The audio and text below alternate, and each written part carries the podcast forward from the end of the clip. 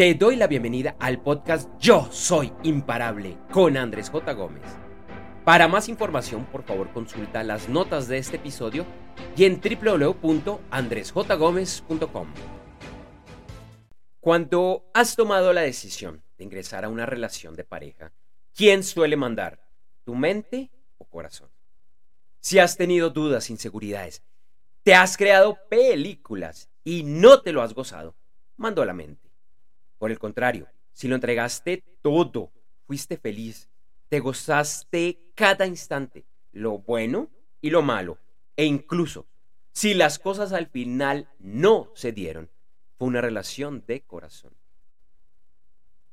Hoy, hoy tengo esta, esta frase y bueno, agradeciéndote por estar, por estar acá en este podcast de Yo Soy Imparable, porque a veces siento yo, y bueno, ha sido mi experiencia, que, las decisiones de, pareja, ingresar a una relación de pareja, de verdadera pareja, de amor, las solemos minimizar.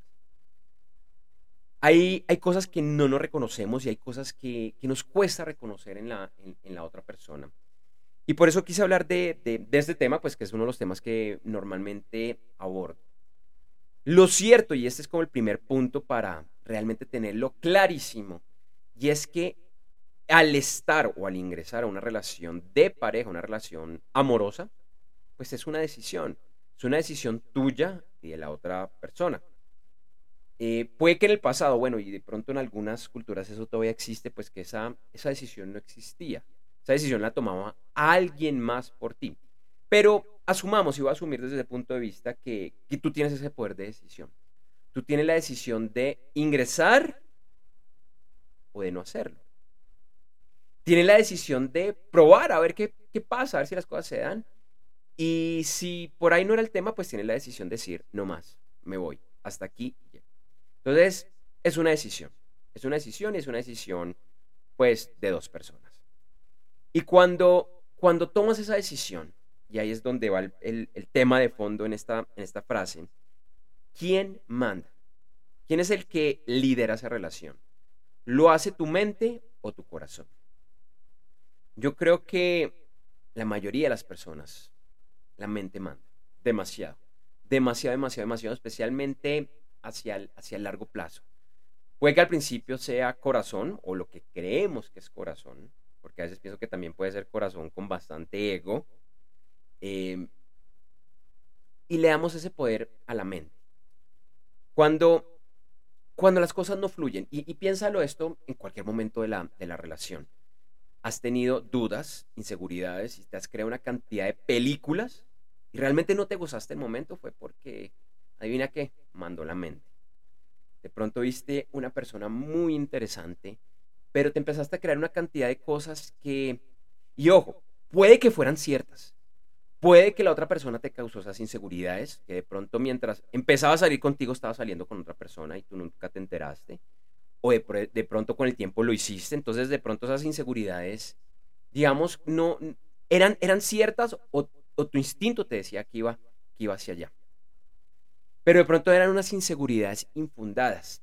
Eh, acá de pronto también pues un mensaje pues a los, a, los que son celosos, pues realmente el celo, los celos no son del corazón, los celos son de la mente y son del ego. Y eso puede ser algo un poquito difícil de aceptar, pero, pero esa es la realidad. Pero cuando tú te lo has gozado, fuiste feliz, y, no estoy hablando de una relación rosa, no estoy hablando de una película de Disney, de las princesas de Disney, no, para nada, porque es la vida y nadie es perfecto y la otra persona también va a tener sus defectos.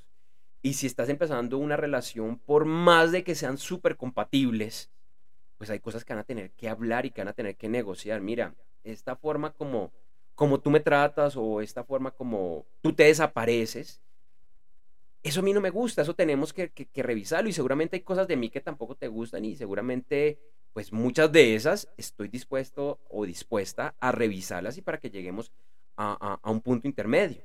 Está bien tener esas diferencias, está demasiado bien tenerlas, pero también está muy bien conversar, conversar desde el corazón para llegar como a ese punto intermedio en el cual se puedan entender. Y con el paso del tiempo, con el paso de los años, de, la de las décadas, seguramente van a aparecer nuevos elementos. Elementos que cuando empezaron a salir hace 20 años, pues no existían. Porque, ¿Por qué? Porque somos unas personas totalmente diferentes.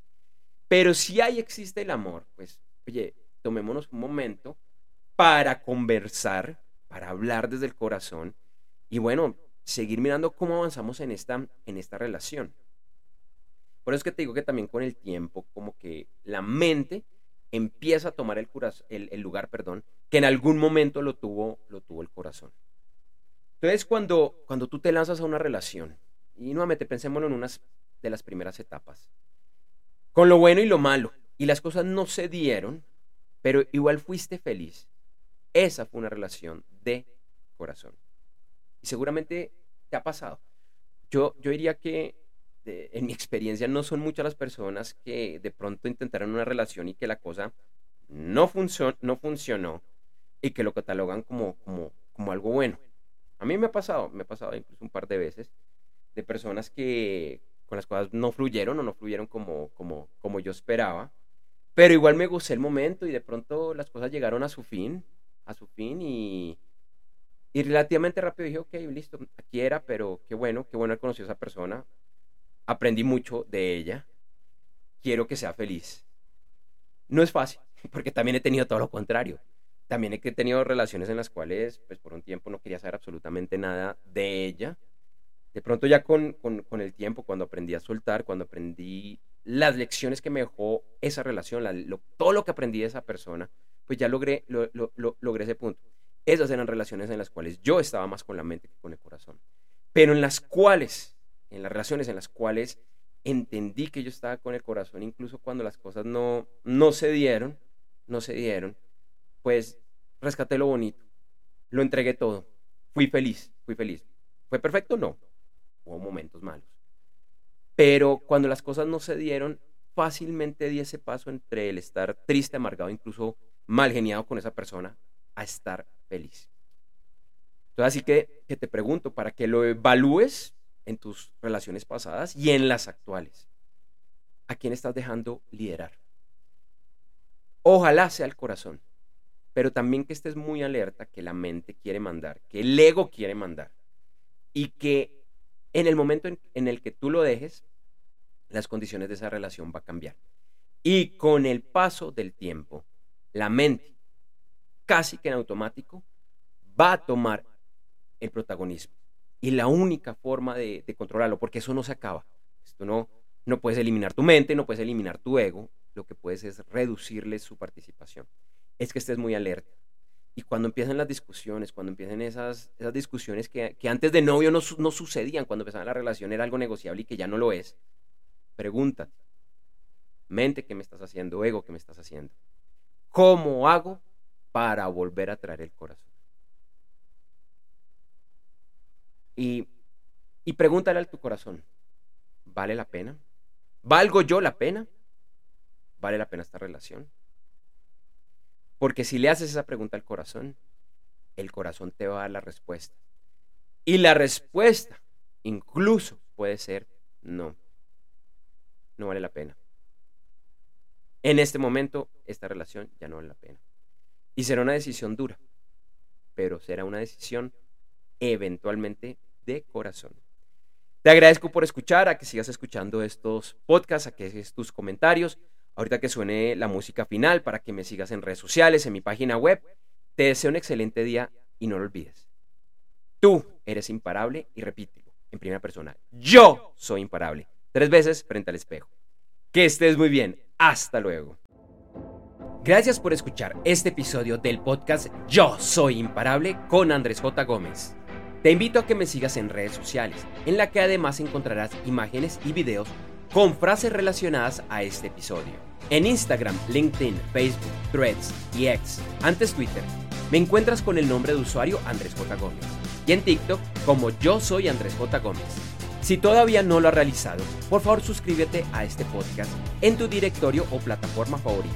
Para más información, por favor consulta las notas de este episodio y en www.andresjgomez.com.